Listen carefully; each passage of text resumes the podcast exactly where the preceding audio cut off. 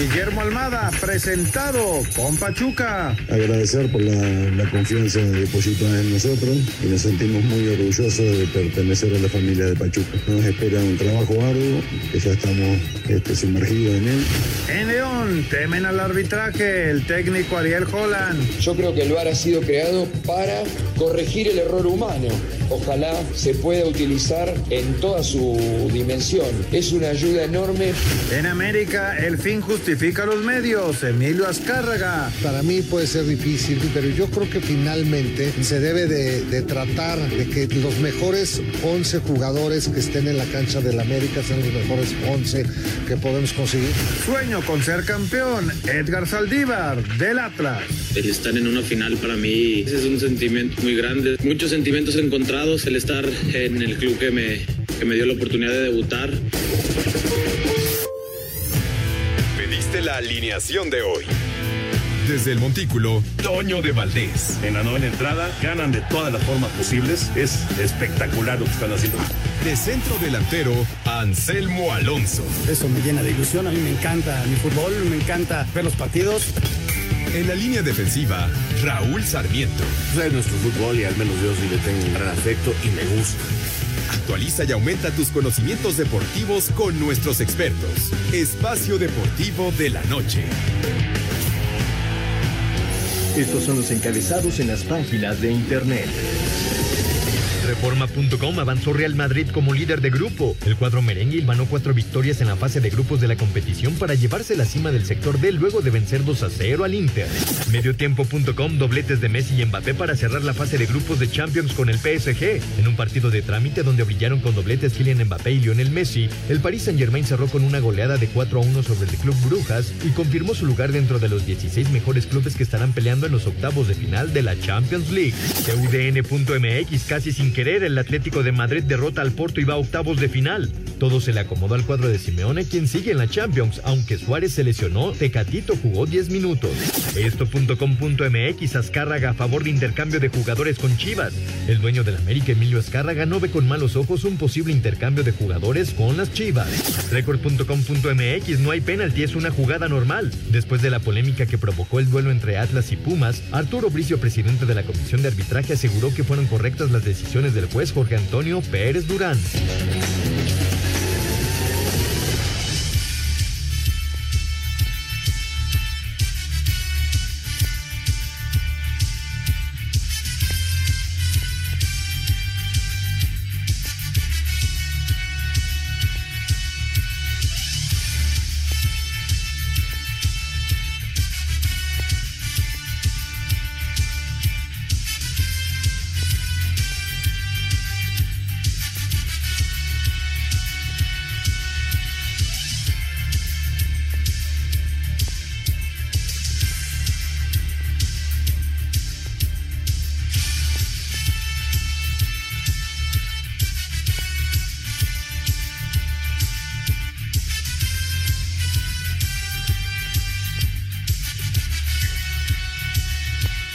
¿Cómo están? Bienvenidos a Espacio Deportivo de Grupo ASIR para toda la República Mexicana. Hoy es martes, hoy es 7 de diciembre del 2021. Saludándoles con gusto, Anselmo Alonso, Raúl Sarmiento, el productor, todo el equipo de ASIR Deportes y de Espacio Deportivo, su servidor Antonio de Valdés. Gracias, como siempre, Lalito Cortés por los encabezados. Hoy Hassan está en la producción, Gaby González está en los controles y Mauro Núñez en redacción. Abrazo, abrazo para todos ellos Raulinho, te saludo con gusto. Se prepara ya la gran final del fútbol mexicano. Eh, hay aviso de veto para Atlas, aviso de veto para León también. Pero bueno, finalmente se jugarán los partidos en sus respectivos estadios, en el No Camp y en el Estadio Jalisco. ¿Cómo está Raúl? Un abrazo, ¿cómo andas? Toñito, qué gusto saludarte, como siempre es un verdadero placer desde hace tanto, tanto tiempo acompañarte en este espacio deportivo de Grupo ASIR. Eh, saludos para Anselmo, para Jorge y mi agradecimiento para este equipazo de producción que tenemos con Lalo, Hassan, Gaby, eh, Mauro, Jackie, Claudia, la banda extraordinaria y de veras muchas, muchas gracias. Sí, bueno, finalmente sí hubo reportes, sí se reportaron algunas de las cosas que han pasado. Entiendo que, que se la llevaron suavecita, que era la final y que bueno, pues nada más aviso de veto para que puedan este, los dos equipos tener este, la, la final en sus casas, ¿no?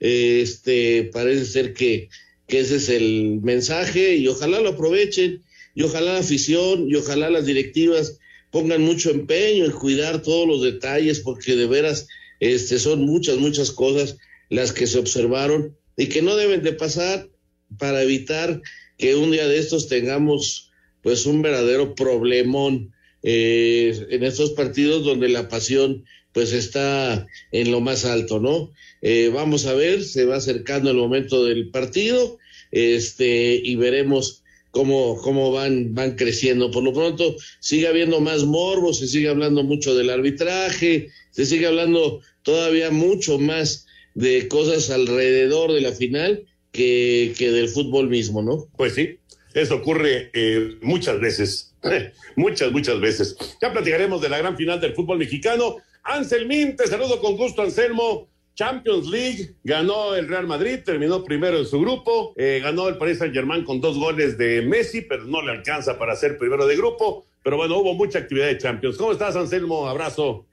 Mi querido Toño, ¿cómo estás? Me da muchísimo gusto saludarte, te mando un gran abrazo, otro para Raúl, para el señor productor, para la gente Nacir, gracias al público que nos escucha. Sí, Toño, se movió mucho la cuestión de la Champions. Mañana el partido eh, puede definir el futuro del Barça, tiene que ir a ganar a Múnich cosa que se ve, la verdad, bien complicada, pero lo que hizo el Atlético de Madrid metiéndose en Porto y sacando el, el resultado fue muy bueno. Eh, estuve siguiendo el partido de Liverpool contra el Milán, el Milán se va hasta la cuarta posición y queda fuera el equipo que está peleando el liderato en el calcio italiano. Y, y lo del Real Madrid, Toño, qué par de golazos se aventaron, el de el de Asensio es una joya de gol, la verdad, cómo le pega la pelota, dónde pega el balón y con eso pues se consuma el liderato del equipo Real Madrid. Eh, recordar a la gente que el sorteo, el sorteo para definir los octavos de final, tanto de Champions como de Europa League y del otro campeonato van a ser el próximo lunes. El lunes muy temprano ya sabremos quién contra quién.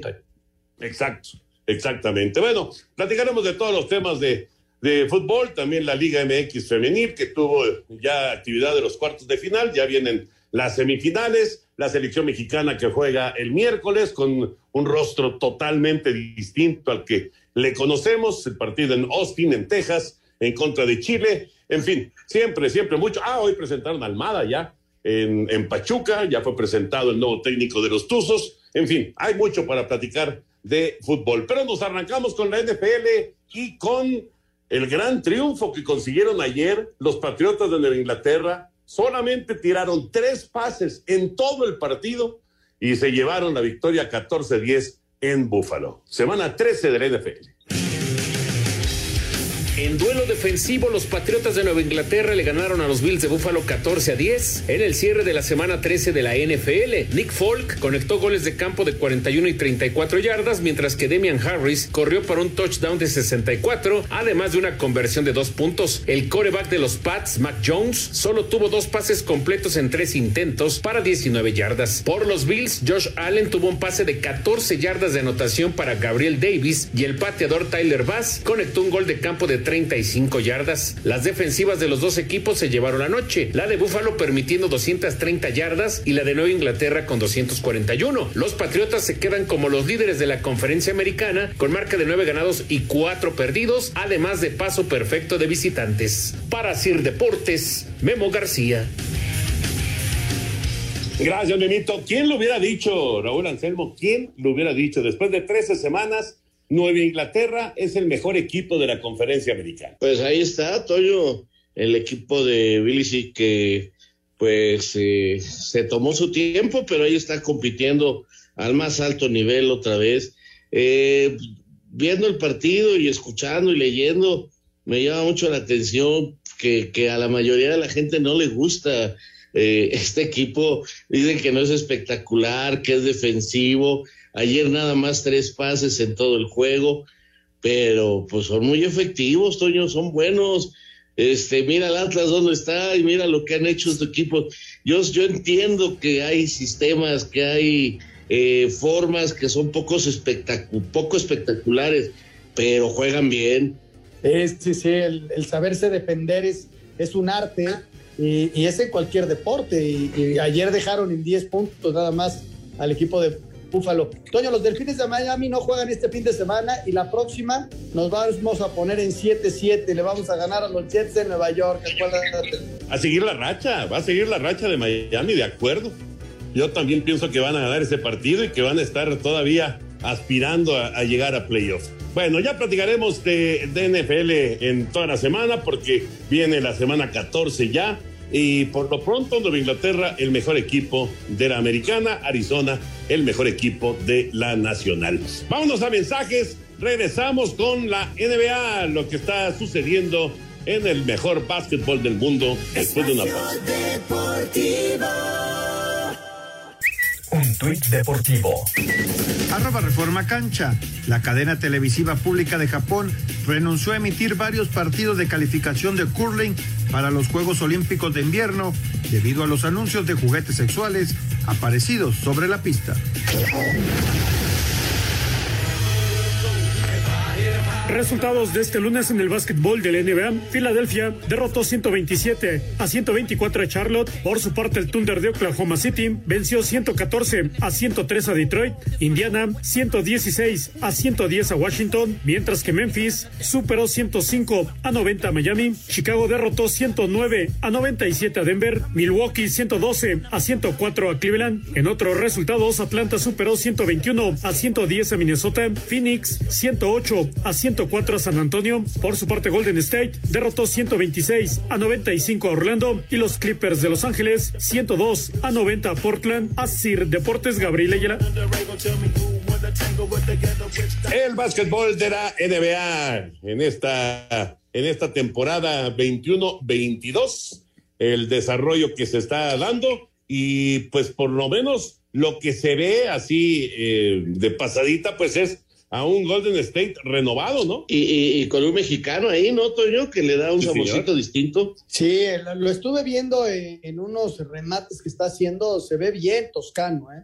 Este muchacho lo está haciendo muy bien, ayer tuvo cuatro puntos, y, y lo que es impresionante es lo de Curry, ¿no? Curry que está, yo le calculo unos cinco o seis partidos de romper el récord de más triples en la historia de la NBA, récord que tiene Ray Allen, pasó a Reggie Miller y ahora está a, punto de alcanzar. Cuando tú ves a este muchacho y tiene 32 años, tiene 6 años todavía, no sé cuántos en la liga, si, la, si, lo, eh, si las lesiones lo permiten, pero Toño, muy joven, va a romper el récord de todos los tiempos y lo va a dejar muy arriba. Porque aparte es un tipo que tira de todos lados. Es impresionante lo que hace este señor. La puntería que tiene, ¿no? Es un espectáculo y afortunadamente parece, parece que las lesiones ya quedaron atrás. Así que son muy buenas noticias para Golden State. Bueno, dejamos ya el tema de otros deportes, nos concentramos ya con el eh, fútbol, el fútbol mexicano. El eh, próximo jueves a las nueve de la noche, la primera parte de la final se juega en León, Guanajuato.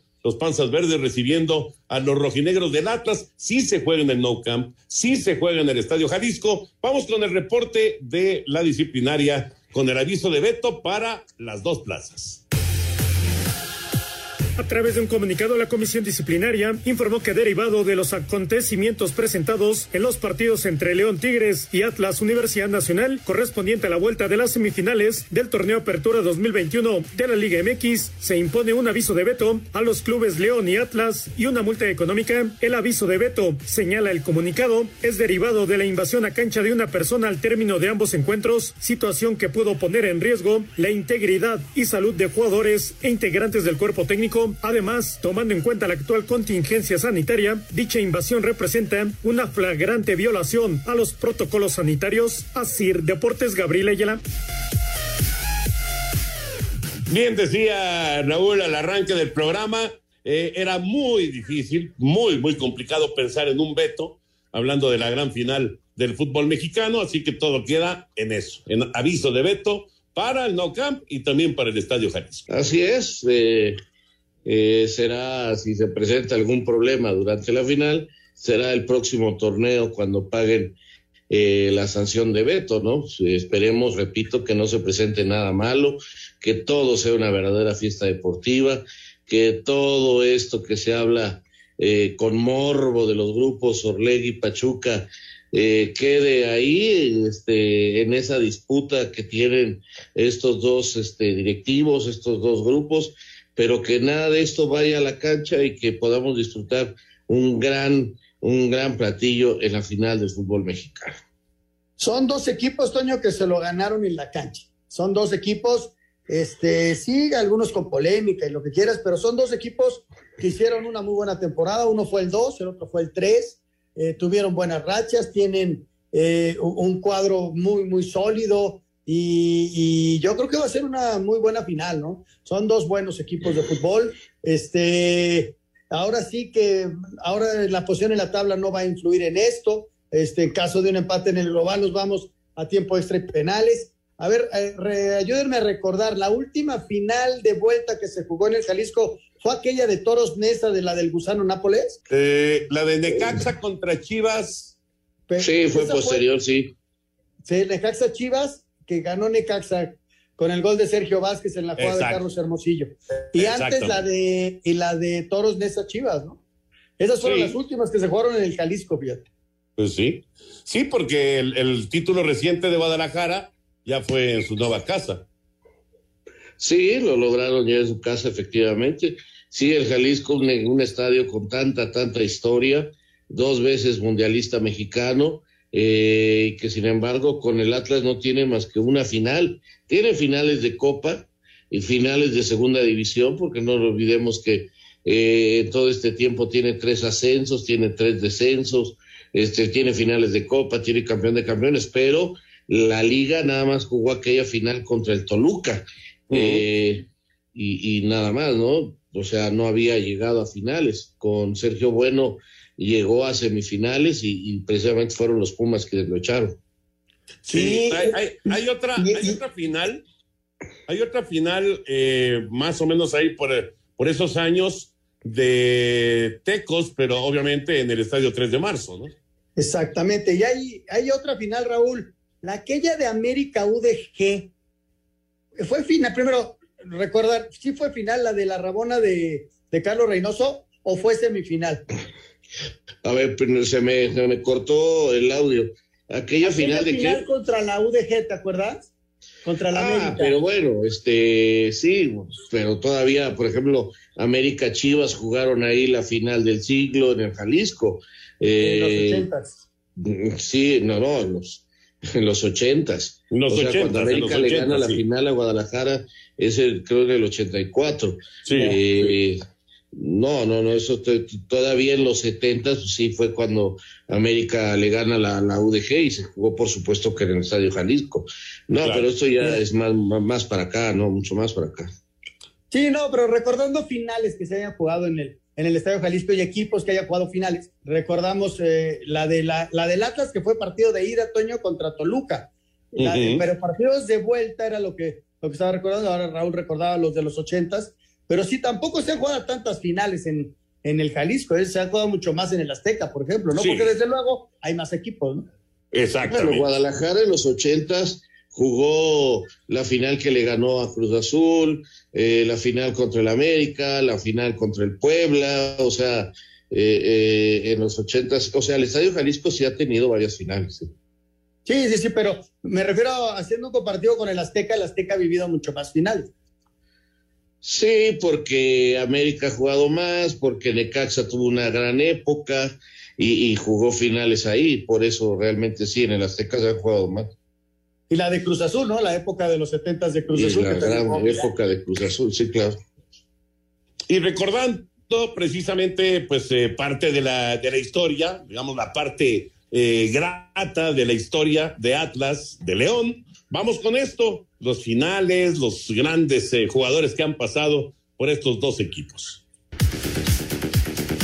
La final del fútbol mexicano nos trae al Atlas y al León, quienes presentan dos propuestas futbolísticas tan diferentes como el agua y el aceite. Por un lado, los rojinegros privilegian el orden táctico, con un parado sólido en la defensa que los hizo la menos goleada del torneo. Todo comienza con el portero colombiano Camilo Vargas y una línea de cinco comandada por el argentino Hugo Martín Nervo y el peruano Anderson Santamaría. En la media cancha, el hombre más importante es el capitán Aldo Rocha, quien desde la contención orquesta la salida hacia la ofensiva, que por lo regular termina con Julio Furch y Julián Quiñones es como los hombres gol de este equipo. El técnico Diego Coca sabe lo que es el Atlas, pues jugó con los zorros del 99 al 2001. Como técnico, la academia es su tercer equipo en nuestro país, tras dirigir previamente a Santos y a Tijuana, pero con ninguno peleó por un título, como lo está ahora con los rojinegros, donde busca romper otra maldición, pues logró ascender por primera ocasión al Defensa y Justicia en la primera división argentina, además de ganar el título con Racing, acabando con 13 años de sequía, y ahora busca romper la de 70 años con la que cargan los atlistas. Ahora estamos a un paso de lograr algo histórico, y en este club es histórico en serio. Somos conscientes de cómo está la ciudad, de cómo está la gente, y vamos a disfrutar de jugar una final del fútbol mexicano que Atlas hacía muchísimos años que no la disputaba. Por su parte, el León presenta un juego que busca tener siempre la pelota para circularla y buscar ya sea por los costados o con triangulaciones entrar al área. Su hombre más importante sin lugar a dudas es Ángel Mena, quien con sus dos goles metió a la fiera en la final. Esto sin ser un centro delantero,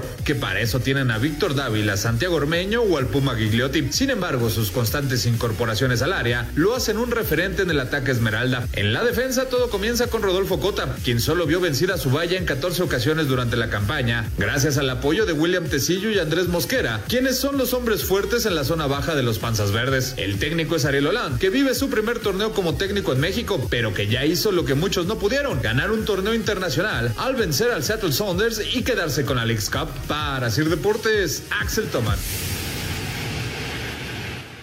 Atlas León, León Atlas es la gran final del fútbol mexicano. Busca el noveno título de su historia León y el Atlas juega su primera final en 22 años y busca el segundo título de su historia, hablando de la liga, después de que consiguieron allá por el 51, hace 70 años. Son dos equipos que, pues sí, efectivamente tienen una forma de jugar tan distinta, tan diferente, pero pues al final los dos fueron exitosos, ¿no? Los dos fueron exitosos y por eso están en esta, en esta batalla por el título. Fíjate, Toño, que los voy a invitar a que escuchen el podcast de El Balón de los Recuerdos, este nuevo episodio de esta semana, porque ahí recuerdo con Oscar Sarmiento eh, jugadores y técnicos que han estado en los dos equipos. Eh, quizás eh, históricamente el jugador más importante surgido del Atlas sea Rafa Márquez y Rafa Márquez pues surge del Atlas y es campeón con el León. Y quizás el jugador más importante surgido de León, mexicano, sea el Dumbo López, uno de los históricos goleadores del fútbol mexicano. Bueno, el Dumbo López jugó aquel partido contra las Chivas cuando se coronaron al ganar uno por cero, allá en el viejo Parque Oblatos, que ya no existe, ganando uno por cero a Chivas, penalti de Edwin Cubero, un tico que jugaba en México, y con eso rebasan en puntos a León.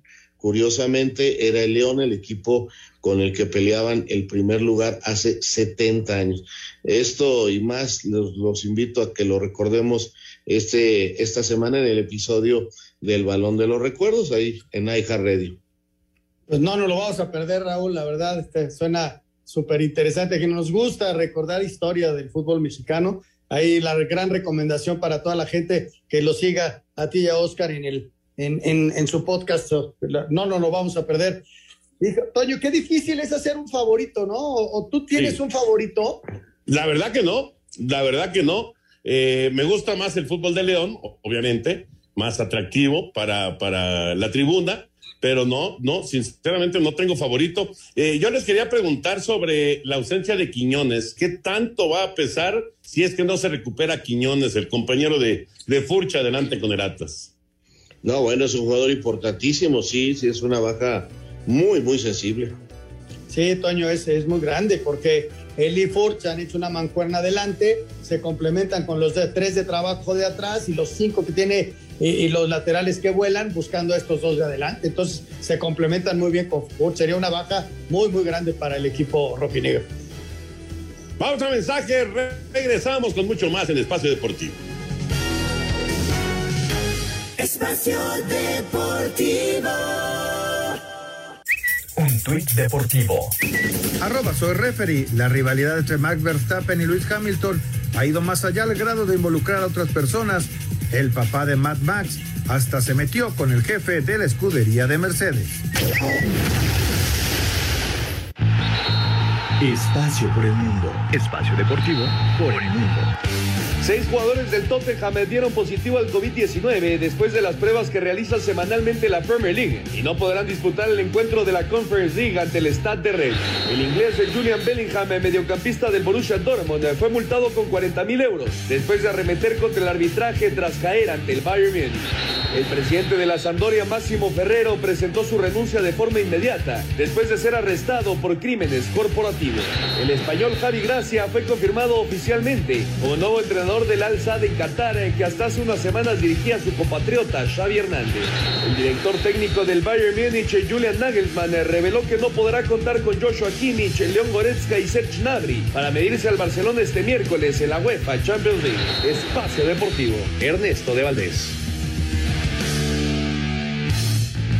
Gracias, Ernesto. La información del fútbol internacional. Ya está en la línea Miquel Arriola, el presidente de la Liga BBVA MX, eh, agradeciéndole como siempre a Miquel eh, que nos acompaña aquí en Espacio Deportivo con eh, el, el, señor Raúl Sarmiento, el señor Anselmo Alonso y su servidor. ¿Cómo estás, Miquel? Un abrazote. Igualmente, queridos Toño, Anselmo, Raúl, encantado saludarlos como siempre y un abrazo de vuelta. Gracias, Miquel. Oye, platícanos, ¿qué tan complicado fue hacer el calendario del 2022 para la Liga MX? Bueno, muy, muy parecido a este año, eh, Toño. Tenemos pues un primer semestre sobre todo complicado. Primero otras dos fechas triples FIFA que parece ser que, que ya se pusieron de moda y que eran eh, absolutamente atípicas, eh, que fueron nuevas a partir de este año. Después tenemos pues el Mundial de Clubes, donde Rayados nos va a representar donde también hay un, una complejidad. Eh, y bueno, y luego un año de mundial, asumiendo siempre, Toño, que el año de mundial, como ustedes saben, pues es un año que arrastra en positivo a todas las ligas del mundo. Entonces, asumiendo eso, la Asamblea de la Liga MX ratifica su apoyo a la selección nacional, ratifica también que, como siempre, estaremos plenamente abiertos a generar eh, pues, eh, apoyo en las convocatorias de la clasificación para el mundial que tenemos pues una serie de compromisos a partir del 27 de enero del año que viene que eh, en los cuales pues la selección cuenta con el apoyo de la liga. Y desde luego pues eh, subrayar que estamos también en la parte de no discriminación, de apoyo a esta política anti-grito homofóbico, también con la selección. Entonces, sin duda, complejidad. El segundo semestre del año que viene, Toño, pues vamos, fíjate, te ve este dato que, que es realmente admirable de los clubes del fútbol mexicano. Vamos a liberar ocho días antes a los seleccionados que cualquier otra liga del mundo. Miquel, ¿cómo estás? Saluda Raúl Sarmiento, te mando un abrazo enorme. Eh, exactamente, ustedes, este, bueno, la FIFA pide que se entreguen el 14, ustedes le entregan eh, el 6, eh, pero para poder lograr eso tendremos eh, ese segundo semestre un torneo, este, seguramente con varias fechas FIFA, pero digo, varias fechas dobles, pero además toda la competencia con Estados Unidos, ¿no? Querido Raúl, otro abrazo, muchas gracias. Pues sí, vamos a tener el año que viene, el 2022, eh, las cuatro eh, competencias o propiedades que tenemos con los Estados Unidos. Vamos a tener la League Cup, vamos a tener el Campeones Cup, la Liga, perdón, la, el Juego Estrellas, que fue un éxito este año, casi 1.7 millones de televidentes en Estados Unidos duplicamos al mayor número de televidentes que fue el 2017 contra el Real Madrid MLS, ahora vamos a hacerlo en Minnesota, y el campeón de campeones en los Estados Unidos. Entonces, lo que nosotros también aprobamos ayer en la Asamblea es que para esos partidos también eh, los equipos de la Liga MX nos apoyen.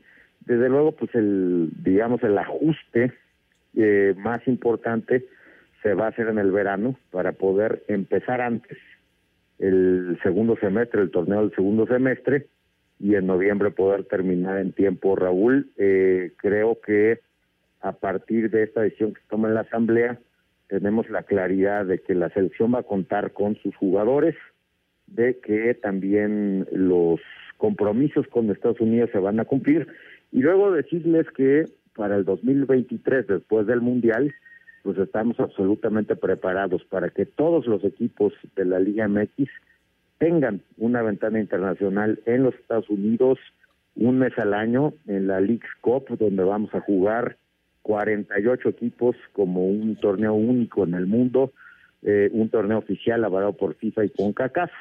Entonces, bueno, sin duda eh, el, el, compromiso es grande de los equipos, pero también el, el retorno va a ser muy eh, generoso, tanto en la parte de la selección nacional como en el 2023, con una proyección absolutamente distinta. Oye, perdón, ¿cómo estás?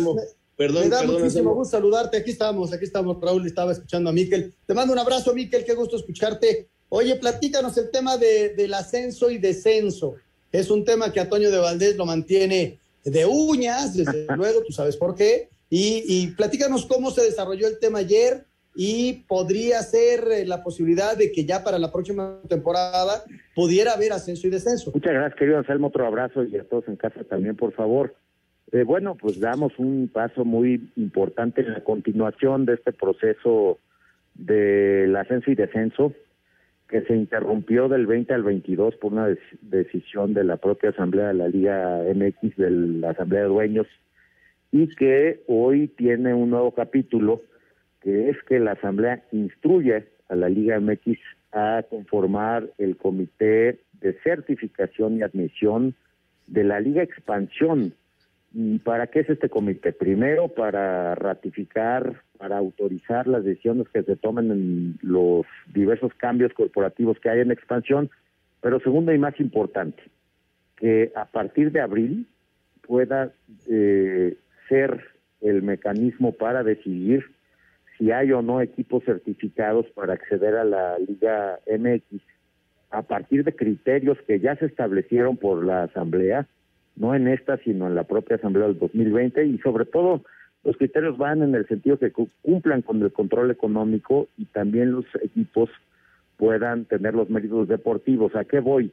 A que si en el 2022-23 hay tres equipos, perdón, cuatro equipos certificados y también avalados por una firma de auditoría independiente, y si alguno de esos cuatro, Anselmo, es campeón de campeones, se abre el ascenso en el 2023 y se abriría el descenso en el 2025.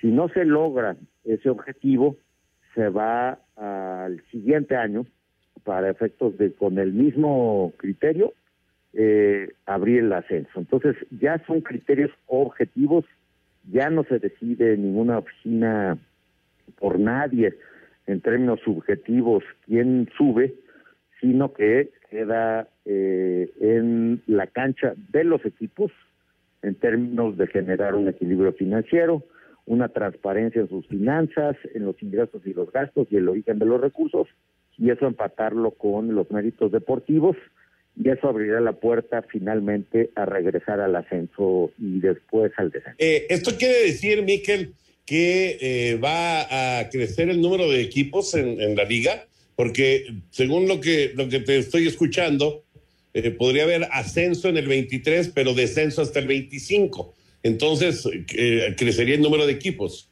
Aritméticamente sí, Toño, porque lo primero que contempla este régimen es que se abre el ascenso, que se acredite a un equipo campeón de campeones que salga de cuatro certificados.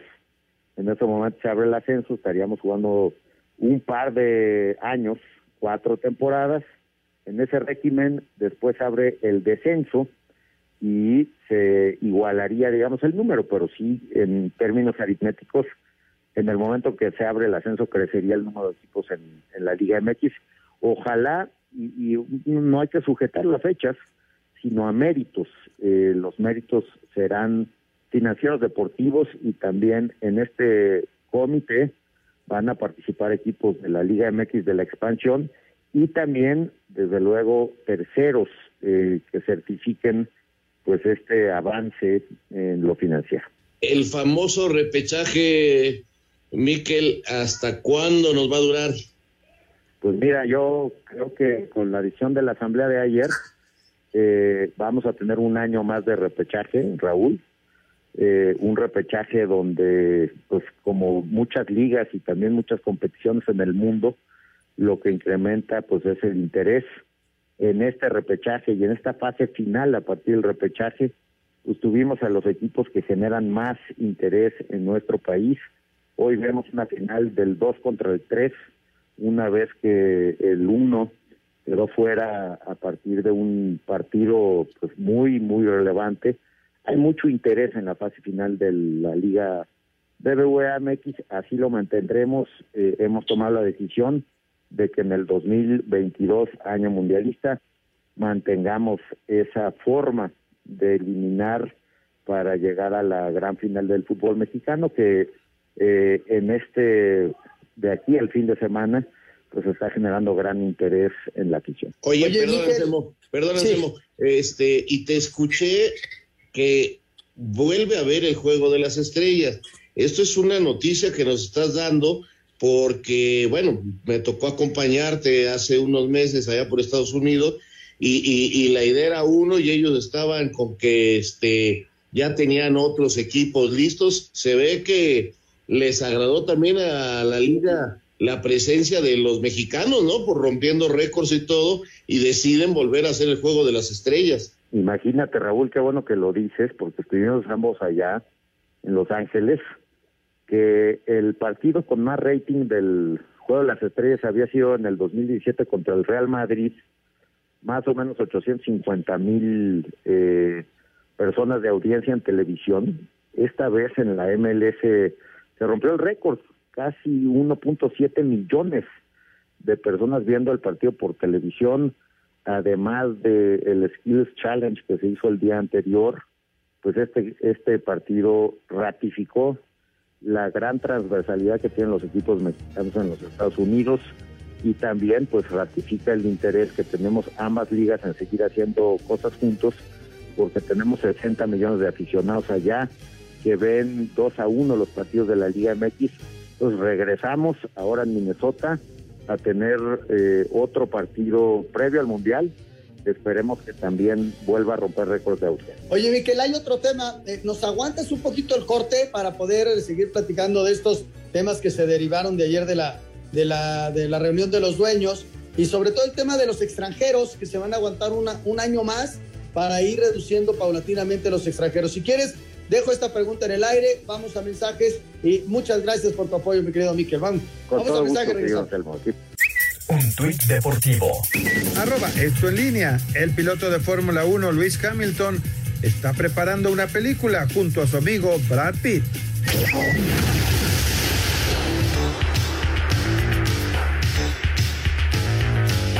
Gracias, muchas gracias por continuar aquí en Espacio Deportivo. Miquel Arreola en la línea, muchísimas gracias, Miquel, por aguantarnos. Y el tema de los extranjeros que había quedado en el aire, Miquel, eh, parecía que había una idea en un principio y, que esa misma idea va a cambiar si no la van a operar hasta el siguiente hasta el siguiente año, ¿no? Sí, la, la idea sigue siendo la misma, la política de reducir los extranjeros sigue siendo la misma, pero surgen condiciones supervivientes. La asamblea se llevó a cabo el día de ayer y el propio martes de esta semana, como hemos hecho antes de las asambleas, se genera una mesa deportiva de los 18 presidentes con los 18 directores deportivos. En esta mesa deportiva se analizan las reformas y cambios que se tienen que hacer en la propia asamblea en lo deportivo.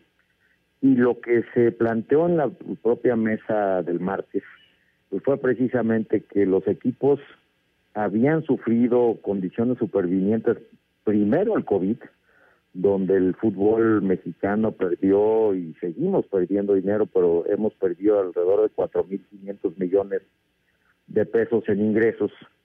Y también se dieron las famosas fechas triples FIFA, que vienen otras dos más, donde también por un ajuste COVID pues se convocan jugadores a la selección nacional. De manera tal, Anselmo, que los equipos no han acabado de conformar sus plantillas Y en ese sentido, lo que hace el- la Asamblea es ratificar que vamos por la reducción de los extranjeros, pero que en el año mundialista, en el 2022, vamos a tomar una pausa para que se terminen de conformar lo- las plantillas y que también se puedan honrar los contratos que se han hecho con la plantilla de los extranjeros. Entonces, se toma esta determinación por circunstancias absolutamente extraordinarias y regresamos en el 23 a la reducción de extranjeros como se tenía planeado. Correcto, correcto, Miquel. Oye, y digo, sé que eh, a lo mejor esto eh, todavía no lo terminan de platicar, pero ¿cuál sería el número ideal de extranjeros? Mira, yo ahí sí creo que ese, ese debate lo tenemos que tener más de fondo. Yo creo que, eh, como vemos en otras ligas, eh, la competencia es uno de los factores más relevantes. Creo que México hoy tiene una gran oportunidad de seguir promoviendo sus fuerzas básicas, 2.500 jugadoras y jugadores, que eh, nuestros mexicanos aquí tengan competencia buena de extranjeros. Entonces, yo te diría que eh, eh, es mejor buscar eh, escenarios donde no haya topes, sino haya más competencia, mejores extranjeros. Por eso hemos promovido el incremento de la propia industria. Crecimos, Toño, este 2020-2021, más o menos 10% como industria, creo que ese es un gran número.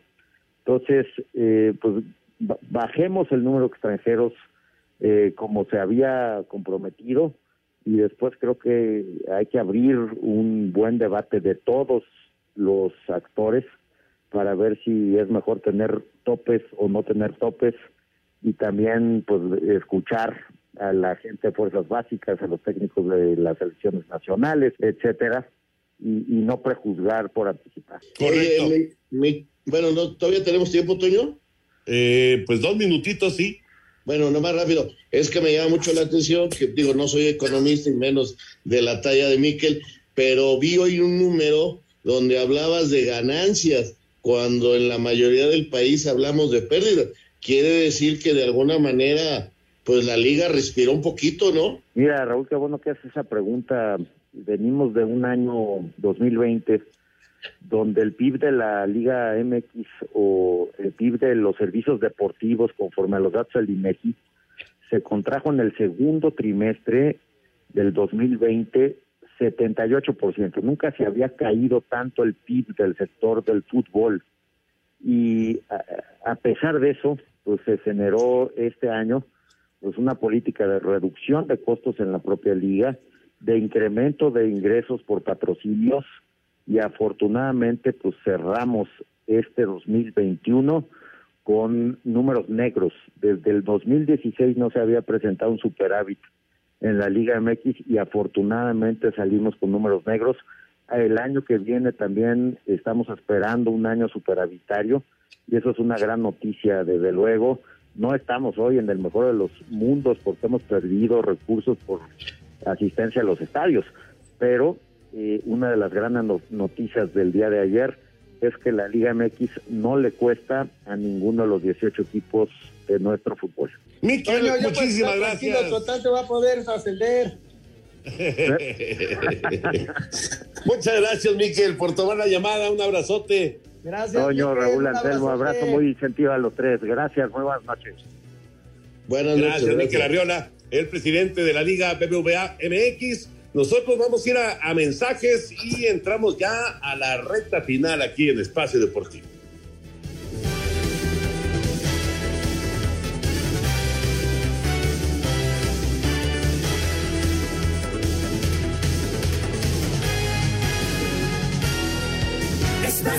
Deportivo. Un tuit deportivo. Arroba medio tiempo. Tigres Femenil anuncia alianza con Meta, Facebook, Instagram y WhatsApp.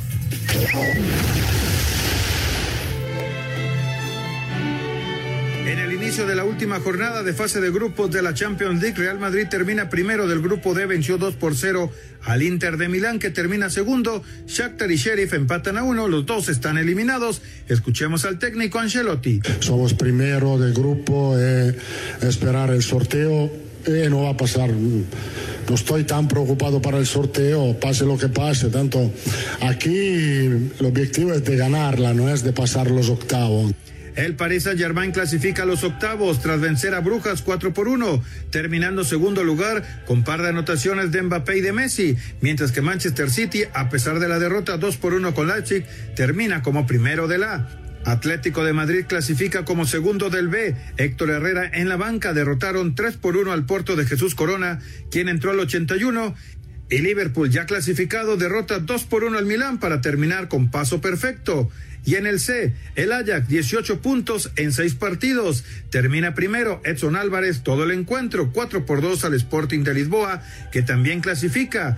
Como segundo, por mejor diferencia sobre el Borussia Dortmund, a pesar de la goleada 5 por 0 ante Besiktas. Rodrigo Herrera, Asir Deportes. Gracias, Rodrigo. Ahí está la información de la Champions League. Raúl y Anselmo, ¿qué destacarían de la Champions League el día de hoy? Bueno, yo, este, como secuela de último momento el Atlético de Madrid, eh, emocionante final, y cómo queda fuera el Borussia, ¿no? Que, que, no lo veremos este, en la siguiente fase. A mí me no, gustó no, el Real Madrid, Toño, un partido. No, no, no, se quedó en la cuarta posición.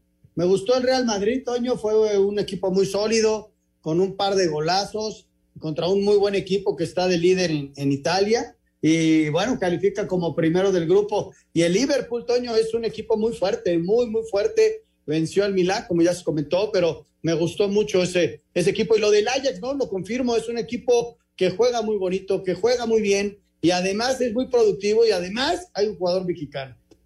Que es titular indiscutible, ¿no? Edson Álvarez, titular indiscutible ahí. Perfecto. Señor productor, adelante.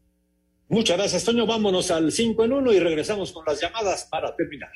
Que el estrés y la prisa no te rebasen en estas fechas. Asegura tu auto con Ana Seguros y lleva la Navidad a tu hogar.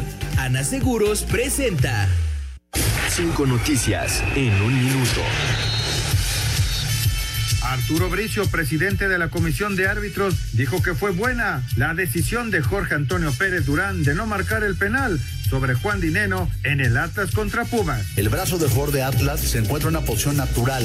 El VAR sugirió la revisión en cancha y el árbitro ratificó su decisión. Para el dueño de las Águilas del América, Emilio Azcárraga, el intercambio de jugadores con las Chivas puede ser un mal necesario. Guillermo Almada fue presentado esta tarde como nuevo director técnico de los Tuzos del Pachuca. Definidos los primeros grupos en la Champions League. En el A, el París y el Manchester City califican. En el B, el Atlético y el Liverpool. En el C, el Ajax y el Sporting. Y en el D, el Real Madrid y el Inter de Milán. Definidas las semifinales en el fútbol femenil, Tigres contra América y Monterrey contra Atlas se jugará viernes y lunes. Contacta a tu agente de seguros y descubre por qué en Ana Seguros somos especialistas en seguros para autos. Ana Seguros te desea felices fiestas. Presentó. Muchas gracias. Ahí está el 5 en 1 y gracias también a ustedes por sus llamados y mensajes. Este que se nos quedó ayer, Toño, que decía Jonathan, buenas noches, un abrazo para todos. Qué bueno que regresara el ascenso y el descenso en nuestro fútbol, ya que lo merecen los que están buscando ser protagonistas como el Atlante, ¿o no, Toño de Valdés? Te dice Jonathan. Así es, Jonathan, pero bueno, hay que cumplir con requisitos, ¿no? La certificación es fundamental, ojalá que tanto Atlante como muchos otros equipos la puedan tener. Saludos desde California, los escucho todos los días por iHeartRadio, son los mejores, nos dice Germán Quesada. Abrazo, gracias, Germán. gracias. Para ustedes, ¿quién es el mejor árbitro mexicano del momento? Pregunta Agustín Tejada. No tengo uno solo. Yo creo que el mundialista sigue siendo el número uno, aunque hay que reconocer que tuvo un bajón, pero César Ramos a mí se me hace de lo más confiable. Dice Aldo Sánchez, 100% Atlas para ser campeón del fútbol mexicano. Va a estar Porque hay buena mucha la final. gente, ¿no? Que está queriendo. Ah, va a estar está buena. queriendo ver al Atlas campeón. Bueno, por supuesto, por supuesto, pero el León, vas a ver, el León va a ser un equipo bien complicado. Yo, yo creo que eh, va, va, eh, va a ser duro eh, para el Atlas. No, no posible, pero va a ser duro. Alejandro Bir de Catepec. Buenas noches, qué gusto saludarlos y escucharlos. Jorge de Valdés, un poco tarde, pero felicidades por su cumpleaños el día de ayer. Un abrazo. Muchas gracias, Alejandro. Bueno, pues se nos quedan muchas llamadas más del auditorio, pero eh, se nos acaba el tiempo. Señor Anselmo Alonso, muy buenas noches. Hasta mañana, buenas noches, gracias. Señor Raúl Sarmiento, vámonos, buenas noches. Vámonos, buenas noches, hasta mañana. Señor Antonio de Valdés, muchas gracias. Espacio Deportivo.